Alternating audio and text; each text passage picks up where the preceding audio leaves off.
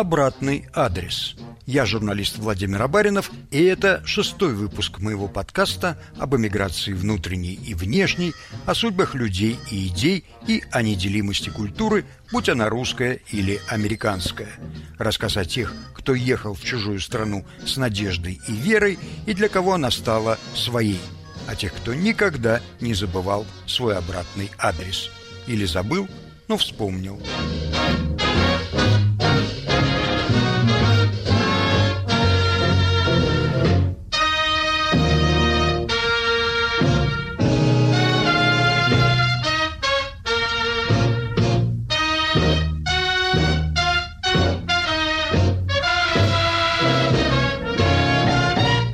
Композитор Игорь Стравинский переехал в США в сентябре 1939 года в ореоле европейской славы. Но американскую славу ему еще предстояло стяжать.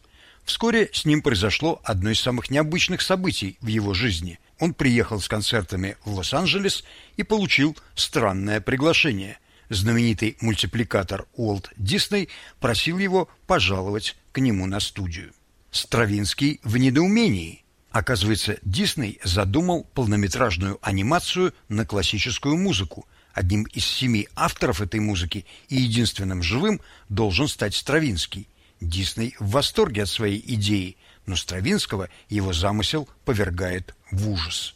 Лучше всех эту встречу изобразил драматург Фредерик Строппел в пьесе «Мир тесен». Это вымышленный, но очень похожий на правду диалог я попросил своего коллегу Ивана Толстого прочесть со мной по ролям небольшой отрывок. Я читал за Стравинского, а Иван за Диснея. Господин Стравинский, очень рад.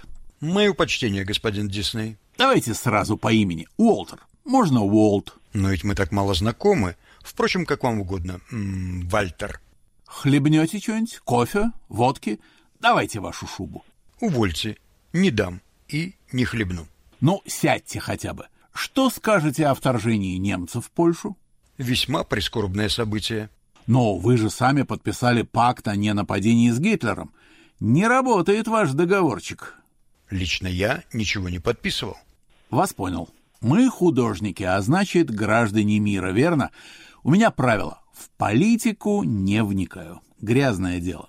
Короче, рад, что вы заглянули. У вас тут гастроли? Да.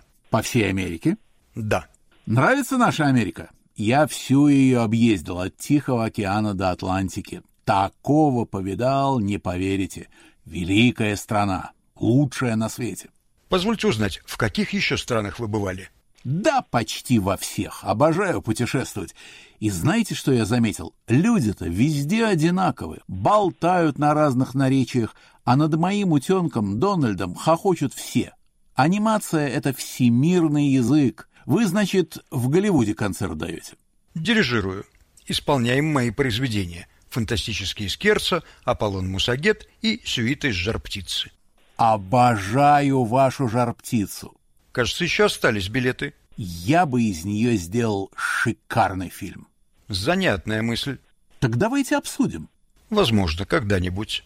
Прямо сейчас. Слушайте, я человек дела. Если вгрызусь, мертвая хватка. А вот Петя и Волк тоже вышел бы потрясающий фильм. Вы находите? Персонажи, музыка, все здорово. Напрасно там у вас гибнет утка, но мы это обсудим. Обсудить, разумеется, можно, но позвольте заметить, Петя и Волк — сочинение Прокофьева. Точно? Ну, вам виднее. Свою музыку, небось, отличаете. Черт, я был уверен, что ваша. Даже стиль не мой. Не скромничайте, Игорь, вы у нас талантище. Ладно, отложим этот разговор на будущее. В будущем это все равно будет Прокофьев. Да вы упрямец. Итак, к делу. Вы взяли мою весну священную. Музыка — высший сорт. Благодарю покорно. У меня от нее прямо мурашки. Особенно это место, как там, танец земли?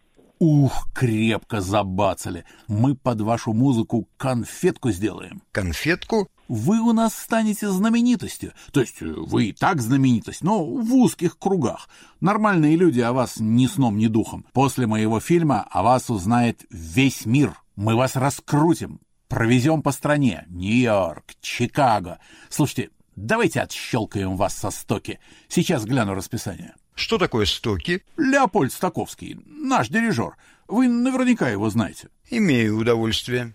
Мы зовем его Стоки. У нас по-простому, без церемоний. Потусуетесь в Голливуде, будем звать вас Игги. Не предвижу возможности пута пусто соваться. Эх, Стоки будет только в среду. Он у нас орел, всю музыку для фильма подобрал. Бетховен, Чайковский, Мусорский, Шуберт.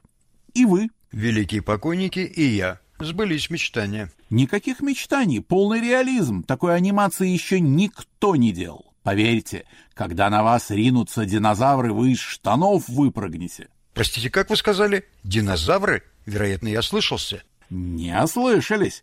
Мы провели целое расследование, привлекли экспертов, палеонтологов, черта лысого, так что динозавры у нас высший сорт. От настоящих не отличите.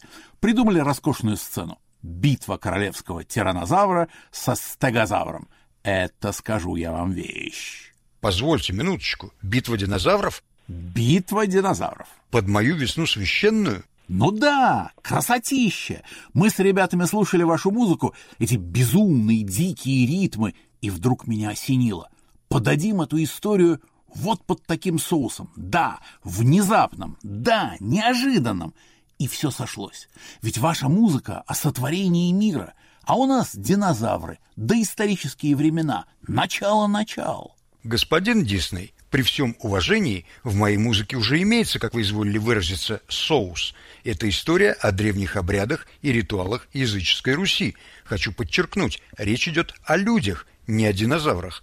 Знаю, знаю, я ваше либретто до дыр зачитал, здорово закручено, но для фильма нужно что-то простое и понятное. Название «Фантазия» вы, разумеется, сами измыслили? Стоки придумал. Отличная, правда? Тут вам и тайна, и чудо, и звучит по-умному. Хотим интеллектуалов тоже зацепить. А что, плохое название?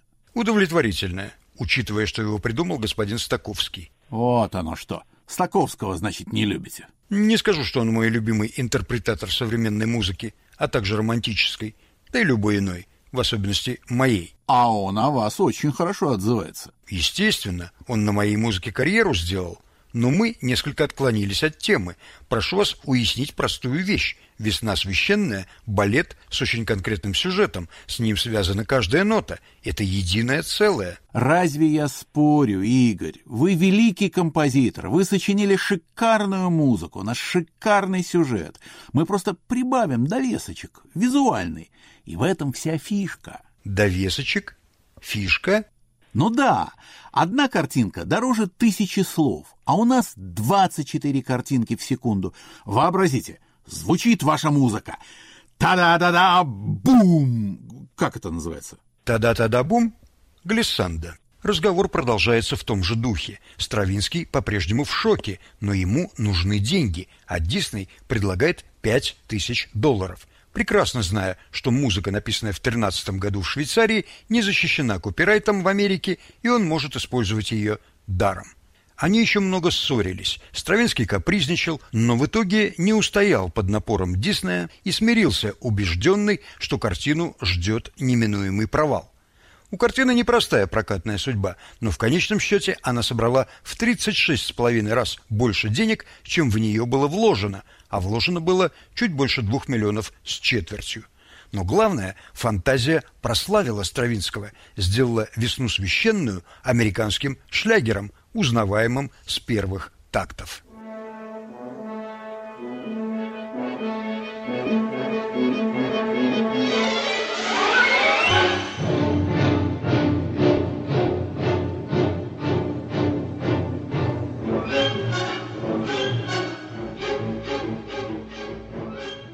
С кем Стравинский действительно работал душа в душу, так это с балетмейстером Джорджем Баланчином. Два выходца из России познакомились во Франции, но по-настоящему нашли друг друга на американской земле.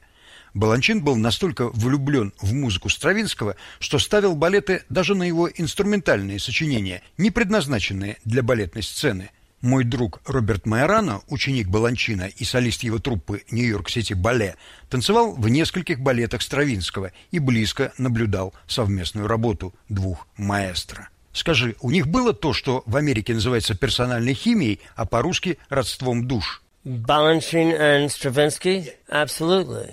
У Баланчина и Стравинского без сомнения. По словам Роберта, Баланчин был прирожденным музыкантом. Он никогда не приспосабливал музыку к своей хореографии. Музыка давала ему идеи. Он не шел к композитору со своими идеями. Он слушал музыку Стравинского, которая влекла его, и сочинял балет. Их первый балет, какой я знаю, «Аполлон». So the first one that I know was Apollo. Da-dee-da-da, ba-bum.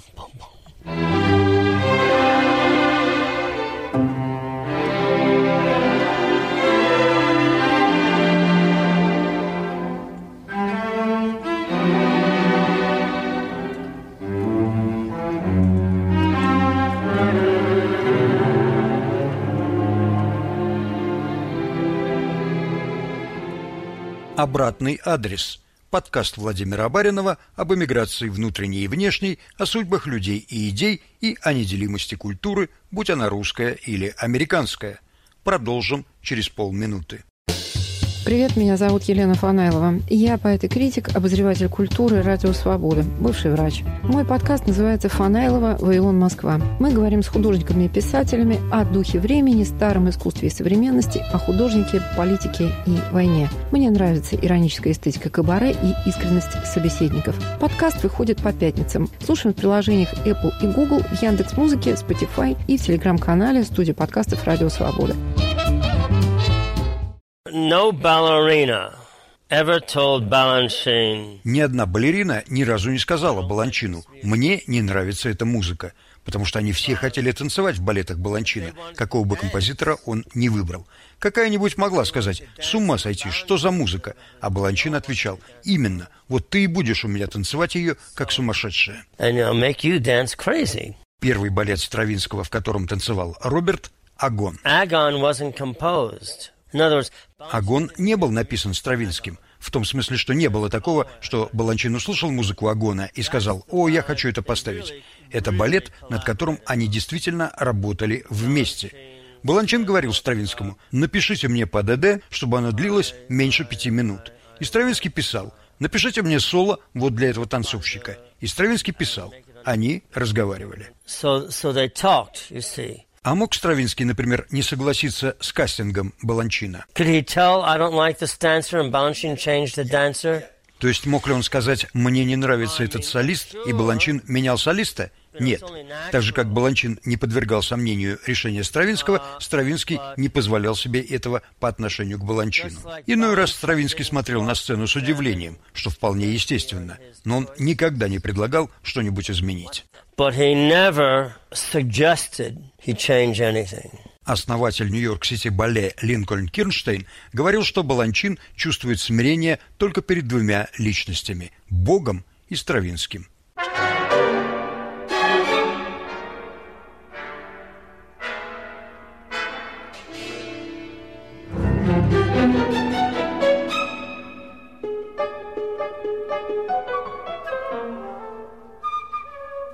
Октябре 62-го труппа Нью-Йорк-Сити Бале, в том числе и 16-летний Роберт, приехала на гастроли в Советский Союз. В аэропорту Баланчина встречали с необыкновенной помпой. Я там был, когда русский журналист сказал «Добро пожаловать в Россию, страну классического балета». А Баланчин ему говорит «Нет, вы романтический балет. Теперь классический балет в Нью-Йорке». York is classic ballet now.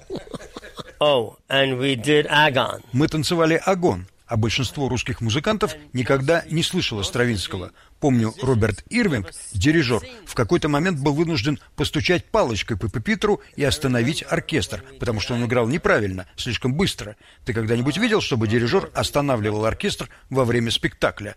Двое танцовщиков танцуют и вдруг слышат вместо музыки Two dancers uh, dancing, and the music goes. Нью-Йорк-Сити Бале прилетел в Москву 6 октября. 21 сентября того же года в Москве встречали Игоря Стравинского. У этого визита долгая предыстория. Строго говоря, Стравинский никогда не эмигрировал из России. Он с семьей оказался в Швейцарии, когда началась Первая мировая война. С энтузиазмом воспринял февральскую революцию, но в большевистскую Россию возвращаться не хотел. Его музыку продолжали исполнять на родине, а в 25 году Луначарскому пришло в голову пригласить Стравинского в СССР. 21 июля вопрос обсуждался на Политбюро. В августе Стравинский получил письмо от Надежды Яковлевны Брюсовой – сестры поэта, проректора Московской консерватории и чиновницы наркомпроса по совместительству. «Правительство согласно на ваше возвращение в Россию», – писала Брюсова. Оно согласно дать вам полную амнистию за все прежде совершенные проступки, если даже таковые имели место. Само собой разумеется, гарантии неприкосновенности в случае какого бы то ни было контрреволюционного поведения в будущем правительство дать не может. Стравинский ответил холодно и по-французски, ссылаясь на отсутствие машинки с русским шрифтом. «Мадам, я был очень удивлен, получив ваше любезное письмо, так как я никогда не обращался с подобными просьбами».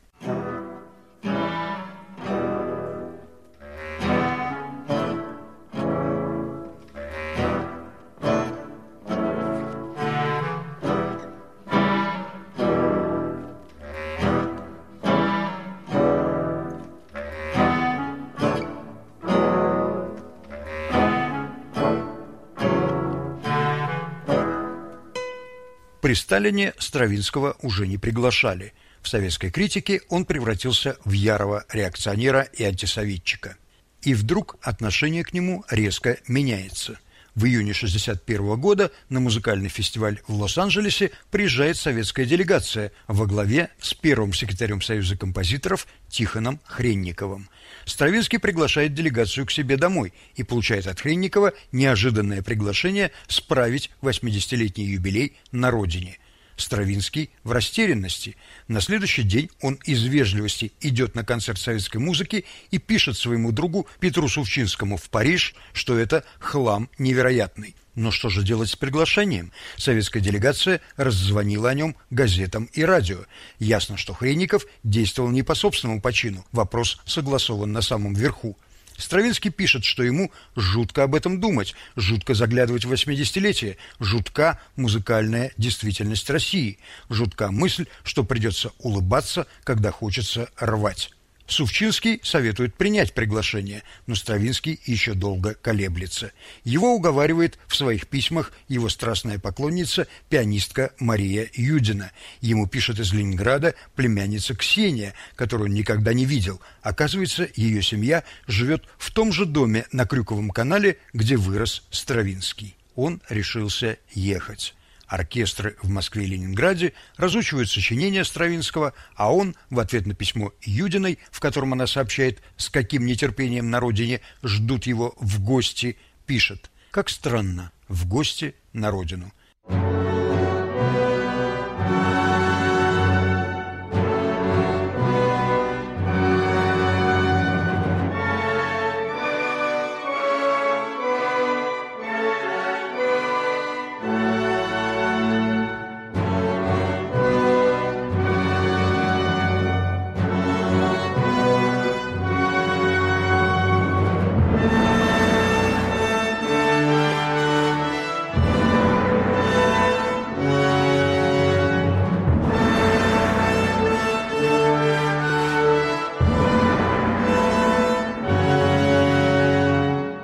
Игорь Стравинский провел в Москве и Ленинграде три недели. Смотрел спектакли на свою музыку, дирижировал своими сочинениями, бывал в местах, которые не видел 40 лет, встречался с коллегами, журналистами, поклонниками, родственниками. Программа визита была заполнена до отказа. Рассказать о нем я попросил Анастасию Казаченко-Стравинскую, основателя и президента фонда Стравинского и его сыновей – Игорю Стравинскому она приходится праправнучатой племянницей. Настя, для начала объясните свое родство с Игорем Федоровичем. У Игоря Федоровича было трое братьев. Старший брат Роман, который, к сожалению, скончался очень в раннем возрасте э, и не оставил после себя никого. А затем э, второй брат э, по старшинству Юрий Федорович Стравинский, который был архитектором. Юрий Федорович является моим прямым прадедушкой. Но, к сожалению, в 1907 году э, туберкулез, собственно, этой же болезнью была и поражена э, первая жена Игоря Федоровича Екатерина. Это, конечно, такой рок травин. Именно туберкулез покосил часть э, этой семьи. У Юрия Федоровича было две дочери, я так понимаю. Две дочери. Ксения Юрьевна, которая как раз хлопотала по поводу приезда Игоря Федоровича, и Татьяна, э, которая была, если Ксения Юрьевна была архитектором тоже по стопам отца, Татьяна Юрьевна, которая была художницей. У Татьяны Юрьевны был сын Роман, и он мой дедушка. О визите хлопотали многие, но одну из решающих ролей сыграл, кажется, Геннадий Рождественский. Он растрогал Стравинского тем, что подарил, точнее вернул ему, первое издание прелюдии Дебюси с дарственной надписью Стравинскому. Этот раритет Рождественский, будучи студентом Московской консерватории, купил за 20 копеек в букинистическом. В архиве фонда сохранилась машинописная расшифровка интервью Геннадия Рождественского с э, Игорем Федоровичем, с Игорем Стравенском, в, если не ошибаюсь, в августе 1962 года в аэропорту в Канаде. Геннадий Рождественский спрашивает Игоря Федоровича о том, поедет ли он в Россию, насколько решен вопрос вашей поездки в Советский Союз. И Игорь Федорович отвечает, что он по своей сути решать ничего не может. И сейчас я вам даже, эту секундочку даже засчитаю. Видите ли, я вообще ничего решать не могу. Столько всяких вещей может случиться до этой поездки, что я могу сделать это желать. И я, конечно, очень желаю этого, я надеюсь, что осуществлю эту поездку. Я хотела поехать в Россию в июне месяце или в мае. Приезжали русские музыканты, композиторы из Союза русских композиторов, Хренников и другие. И нанесли мне очень милый визит. Я была очень рада с ними познакомиться. Они меня попросили им отплатить визитом. Я сказала, что с радостью и через год. И они сказали, как вам стукнет 80 лет, пускай стукнет это в России и никогда в другом месте. Я говорю, что с наслаждением, если только было состояние осуществить, но оказалось, у меня больше препятствий, в смысле разных, различных других мероприятий в июне. Я решила отложить это и сообщила им, что с удовольствием приеду. И теперь я собираюсь поехать в сентябре. Надеюсь, что ничего мне не помешает. У меня нет других ангажементов в это время. Единственное, что помешает, если бы я заболел. Известно о напряженных сложных отношениях между Стравинским и Шостаковичем, но именно Шостакович стал или попытался стать связующим звеном между Стравинским и его родственниками в Советском Союзе. После войны в 1945 году а, жена Юрия, его старшего брата, Елена Николаевна, она попыталась восстановить связь с Игорем Федоровичем, к сожалению, безуспешно она написала письмо Шостаковичу с просьбой найти для нее адрес Игоря Федоровича. И сохранилось это письмо, ответ с адресом она получила, и письмо очень интересное, но, видимо, в этом письме она обращается к композитору товарищ Шостакович, а, где, потому что в ответ он пишет «Зовут меня Дмитрий Дмитриевич». И Елена Николаевна потом написала Игорю Федоровичу в феврале 47 года, но ответ не получила, и вскоре она умерла от инсульта, и переписка опять оборвалась, началась холодная война, поэтому такие концы немножко э, пропали. Из записок Ксении Юрьевны Стравинской я знаю, что встреча с родными была очень теплой. Он побывал в доме на Крюковом канале, где сам жил когда-то. Расскажите об этом посещении. Наверняка существует семейное предание. Собственно, в этой квартире оставалась жить вся семья. Сначала мать Анна Кирилловна, до того, как она уехала во Францию в 22 году. Потом брат Игоря Федоровича Юрия, о котором я говорила, со своей семьей. А после смерти Юрия в квартире оставалась его младшая дочь, Ксения со своей семьей. И, конечно, квартира уплотнялась, так сказать. И еще в 20-е годы она стала коммуналкой. А, но Стравецкому никто не хотел об этом говорить. По сути, в этой квартире замещалось пять человек, две семьи. Нельзя было сказать о том, что это коммунальная квартира. Поэтому были устроены такие своеобразные декорации, Соседи на время посещения Игоря Федоровича были выдворены из дома, и все их комнаты были заперты. И в записках э, Ксении Юрьевны они назывались, ой, там у нас детская, так что там у нас спальня, поэтому давайте мы останемся именно в этих комнатах. В этих двух, это как раз были те самые комнаты, которые в реальности принадлежали семье Ксении. И в них была организована столовая, гостиная. А, Игорь Федорович был, по свидетельству, очень тронут приемом моя бабушка готовила ему небольшие пирожки на зубок к бульону, вот, которых он тоже очень отзывался. То есть без Потемкинской деревни все же не обошлось. В последний день визита, перед самым отъездом, когда Стравинские уже сидели на чемоданах, Хренников повис на телефоне и все же добился аудиенции у Хрущева. Об этой беседе существует много легенд, но ни одного свидетельства из первых рук. В заключение послушаем голос Игоря Стравинского. С этим словом он обратился к публике Большого зала Ленинградской филармонии 8 октября 1962 года. Я хочу вам что-то сказать. И хочу сказать вам,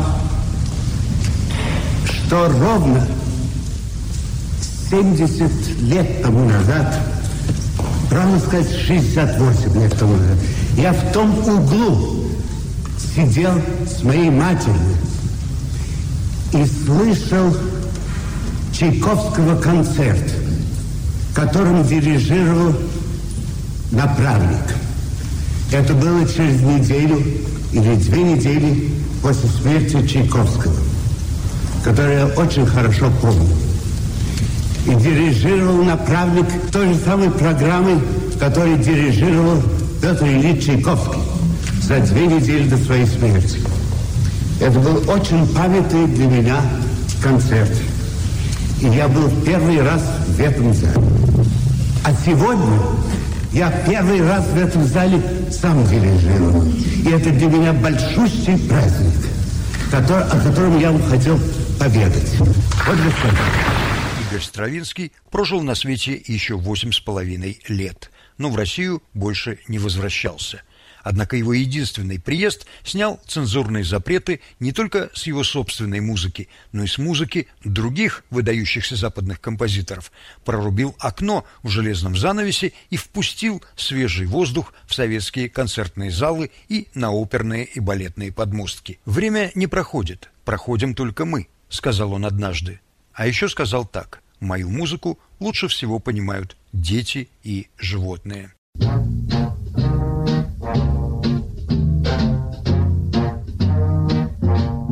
Возвращение Игоря Стравицкого в подкасте Владимира Абаринова «Обратный адрес». Слушайте на всех подкаст-платформах и на сайте Радио Свобода. Пишите мне, рассказывайте свои истории и не забывайте оставлять свой обратный адрес.